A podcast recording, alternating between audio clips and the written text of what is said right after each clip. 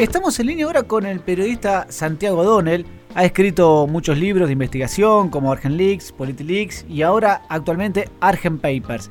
¿Qué tal, Santiago? Habla Darío Fabre para Radio Mitra Bahía Blanca. ¿Cómo anda? Antes que nada, ¿por qué es importante para la sociedad en general saber el tema este de los Panama Papers y todo lo que es eh, offshore? hay muchas cosas que me parece que son obvias y que todas conocemos, pero hasta que no las vemos no no no las terminamos de internalizar, si querés. Eh, a mí me parece que lo que te muestra el libro claramente es que hay un 99 y pico por ciento de gente que paga impuestos y hay un 0, no sé cuánto que son los más ricos de toda la Argentina que siendo los más ricos en vez de estar pagando más impuestos que los demás directamente no pagan impuestos.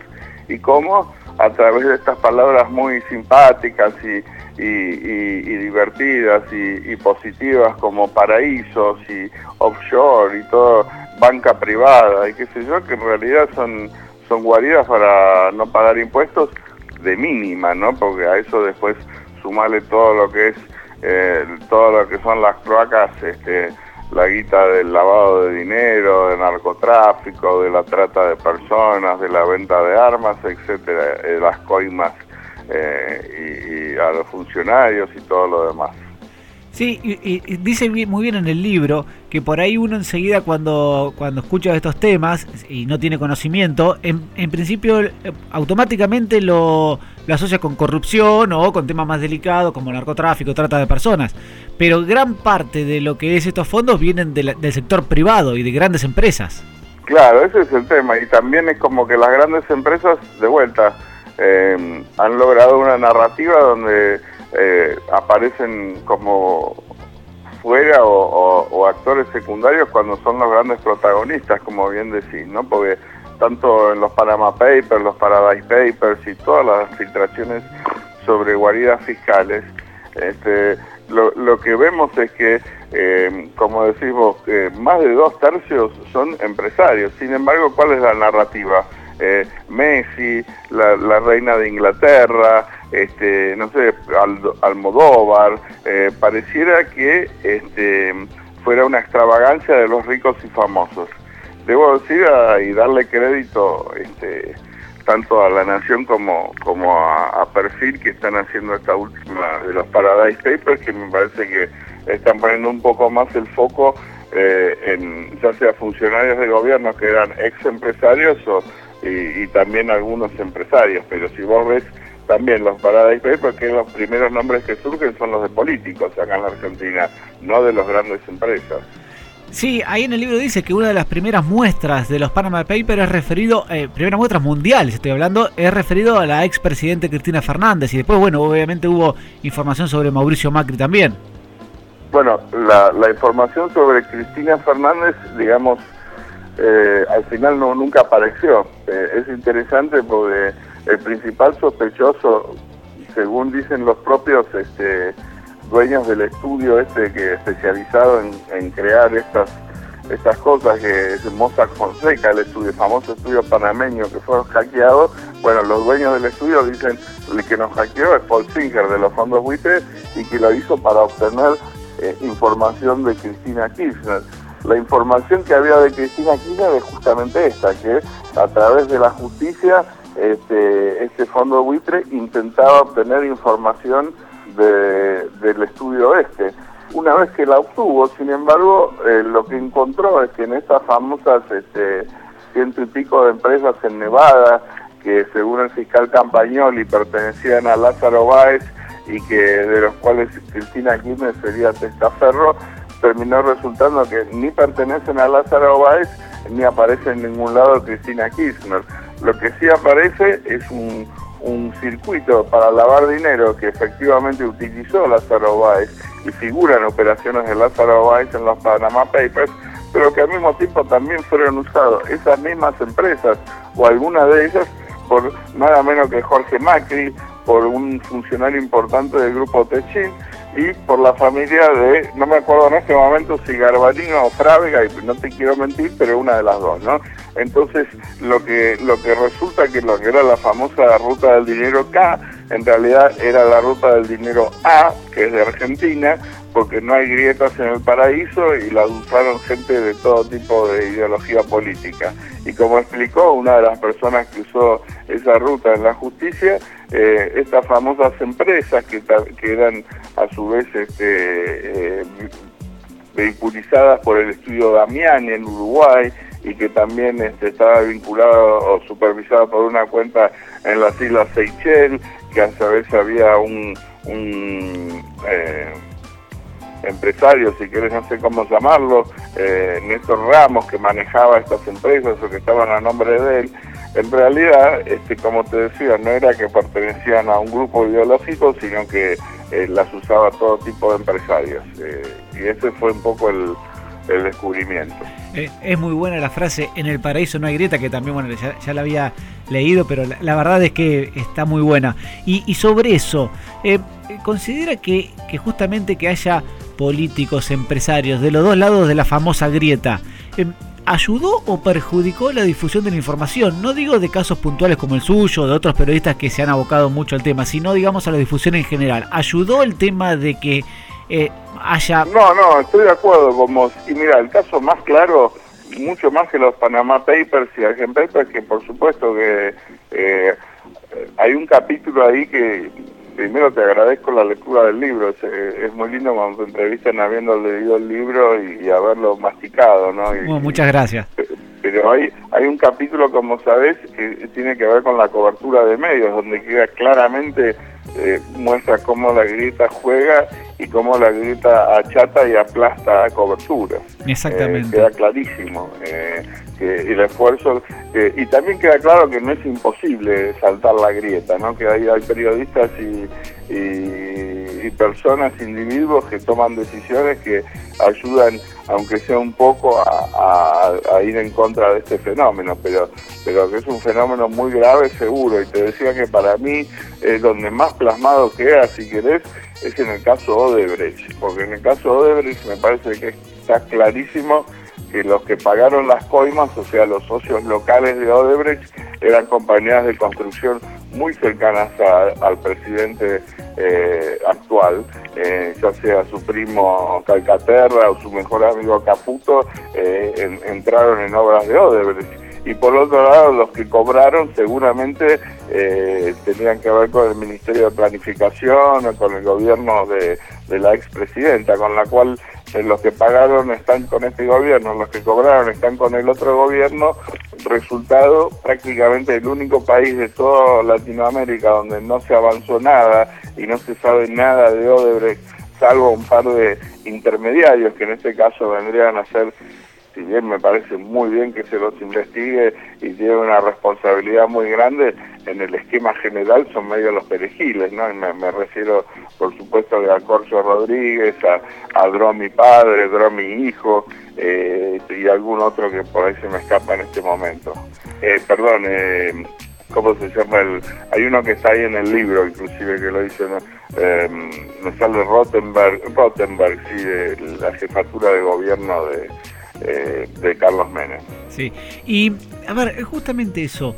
Eh, el, tema de, la filtración y la divulgación de la, información, que bueno, que un poco lo que usted habló con respecto a los medios, eh, tampoco ha, tenido la, el impacto en los juzgados argentinos que, que, corresponde a, casos delicados. También es cierto lo que, lo que decís.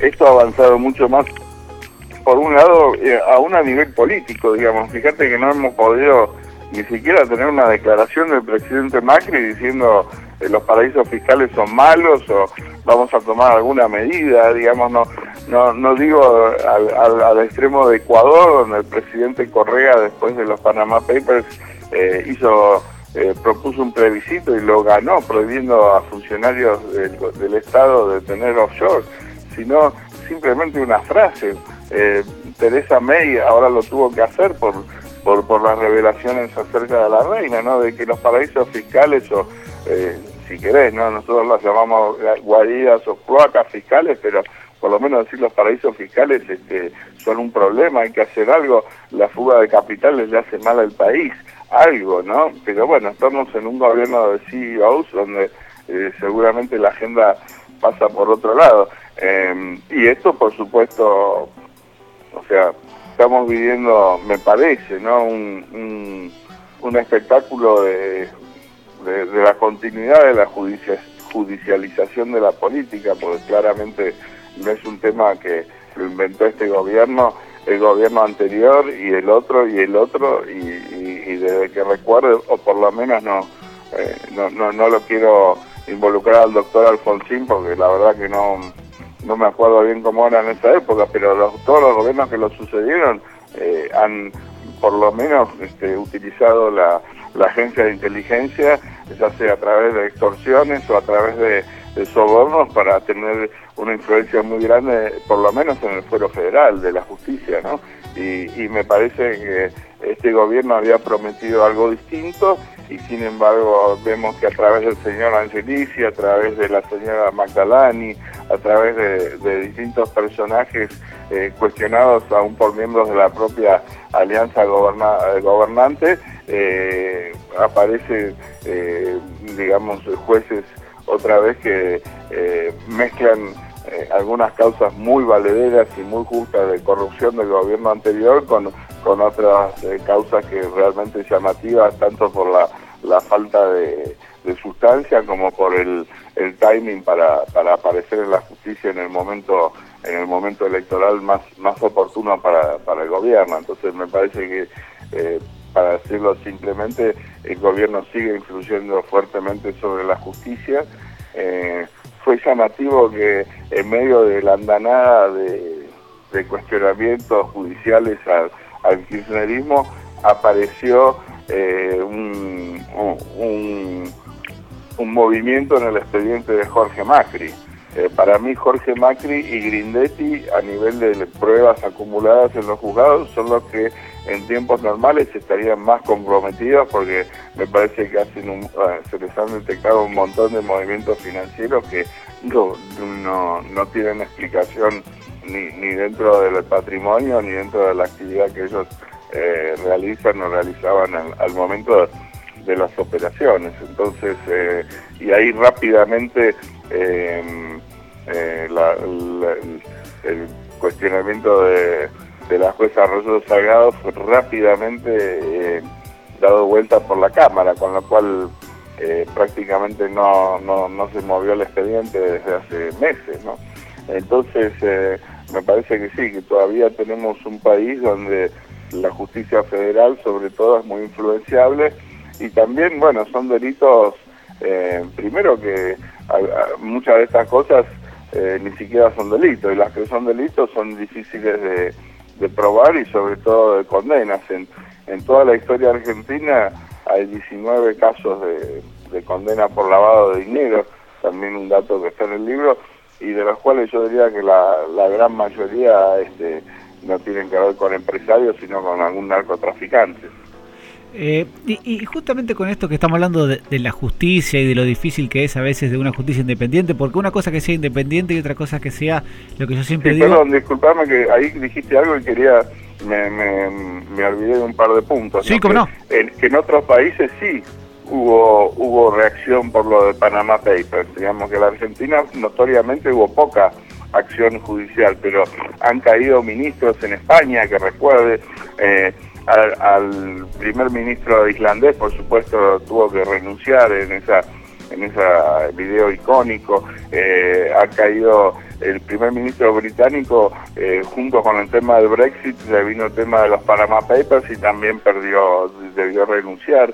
Eh, hace tres semanas eh, también el primer ministro Sharif en, en, Pakistán, por un tema de los Panama Papers, se tuvo que ir. O sea, no, no es que esto es inocuo, es que en la Argentina en general me parece que, que, que hemos estado también estamos en falta en este tema. Disculpa que quería completar eso. No, no, no. Me había olvidado de engancharlo, de ponerlo en un contexto más grande, ¿no? Está muy bien y, y es así y en el libro también se ve bien reflejado.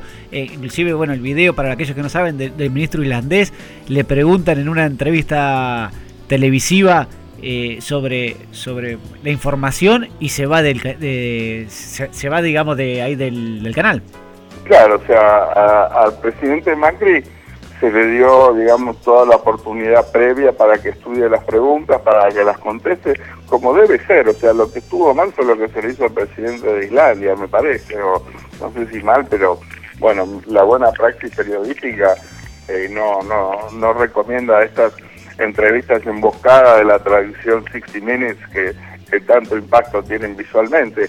Ahora, eh, lamentablemente, el presidente Macri, si bien tuvo la oportunidad de leer y estudiar los temas, que seguramente, y le doy la derecha, eh, eh, siendo que él era un personaje tan importante del grupo SON, era nada menos que vicepresidente ejecutivo durante casi buena parte de la década menemista, y, dada la, tradición del grupo Macri de crear empresas offshore eh, y, de, y, utilizarlas en forma de muñecas rusas o mamushkas, eh, puedo entender que el presidente de las, no sé, decenas de offshore en la que habrá participado él o su grupo, que no recuerde exactamente la que aparece en, los Panama Papers. Pero una vez que, se asesoró, una vez que se interiorizó en el tema, cuando llegó el momento de declarar, todo lo que dijo sobre su empresa es falso y esto lo, pudimos demostrar creo en el libro, en, en, Argent Papers, que todas sus explicaciones eh, no eran verdaderas, él decía que no la usó para nada y, que su cuenta fue utilizada en movimientos de dinero millonarios hasta ahora no explicados, triangulaciones entre Argentina, Bahamas, eh, Italia y, y Brasil, que que no sé si son delitos o no, no, no, no conozco el Código Penal también, pero claramente eh, no, no, no tenía nada que ver con lo que terminó explicando el presidente, ¿no? Y también, y de vuelta viendo un poco el, eh, la complicidad o, la luna de miel que tiene con este gobierno, los medios eh, aparecieron grandes titulares la semana anterior o, o, pocos días antes de las elecciones de que a Macri lo habían sobreseído de los Panama Papers, ¿no? Correcto, salió y, la verdad es que lo que lo habían sobreseído es el, o mejor dicho, ni siquiera sobreseído, lo que habían archivado era la investigación sobre el lavado de dinero y sin embargo queda abierta en penal económico a la espera de otros tiempos políticos eh, dos causas contra él o por lo menos dos posibles crímenes. Uno es el de omisión maliciosa de de, declaración patrimonial y el otro es este, eh, evasión impositiva. Entonces, tampoco eh, es verdad lo que decían esos titulares.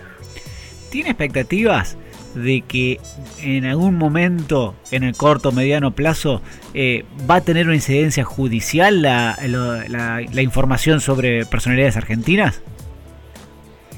Sí, yo, mira, me, los caminos del Señor son misteriosos y largos, ¿no? O sea, eh, no, no me quiero poner religioso, pero eh, me parece que mm, tomemos por ejemplo, yo otro de los libros que escribí que le tengo mucho cariño es Derechos Humanos, marca registrada, que es una, una biografía del CELS, ¿no?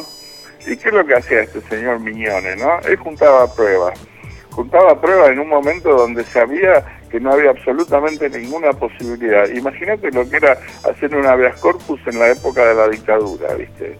Si te parece perder el tiempo, documentar ahora eh, los abusos offshore de los ricos, imagínate lo que era en ese momento, en plena dictadura, documentar los abusos este, eh, físicos y mentales y políticos y, y, de todo tipo que cometía la dictadura, ¿no? O sea, era un, solo un loco, se le podía pensar que esos documentos y esa judicialización eh, 20 años más tarde, 10 años más tarde, iba a quedar, iba a ser usada, iba a ser la base para los juicios a las juntas y a, los cientos de, represores eh, de uniforme que hoy hoy están presos, ¿no? O sea, ni un loco se podía imaginar.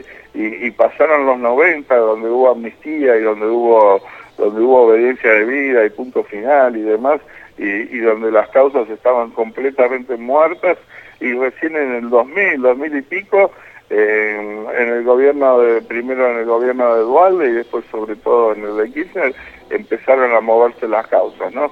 Habían pasado 15 o 20 años, pero eh, este trabajo que había hecho Miñones y, los fundadores del CELS, este Augusto Conte McConnell y Alicia de Olivera y, y, tantos otros, ¿no? El Pipo Wester, Campi, y bueno, los nombraría todos, pero bueno, un grupito de 15 o 20 locos valientes que juntaron información poniendo a riesgo su muerte, que funcionó y que empezó a tener eh, eh, actividad judicial 15 o 20 años después. Bueno, nosotros juntando esta información, más allá de, lo que ha ocurrido en Malta y en algún otro lugar del mundo donde los periodistas han sufrido represalias, comparado con lo que era la época de la dictadura, es un paseo en el parque para nosotros juntar esta información. Y después este, eh, hemos hablado con fiscales, este, nos han requerido, otros han citado nuestros trabajos y demás. Bueno, eh, no, no, no, por supuesto que no, no espero nada inmediato, pero eh, no dejo de ilusionarme de que siga el mismo camino que, que lo que fueron las, las investigaciones de, de violaciones de derechos humanos. O'Donnell, le agradezco mucho por estos minutos, lo quiero felicitar por las investigaciones y por los libros que también no es el único que he leído, he leído otros también anteriores, así que mis felicitaciones. ¿eh? Bueno, muchas gracias y gracias por recomendárselo a, tus oyentes, este, para mí eh, mucho cariño, Bahía Blanca y demás, así que espero estar algún día ahí presentando el libro. Me encantaría, un abrazo enorme. Igualmente, gracias.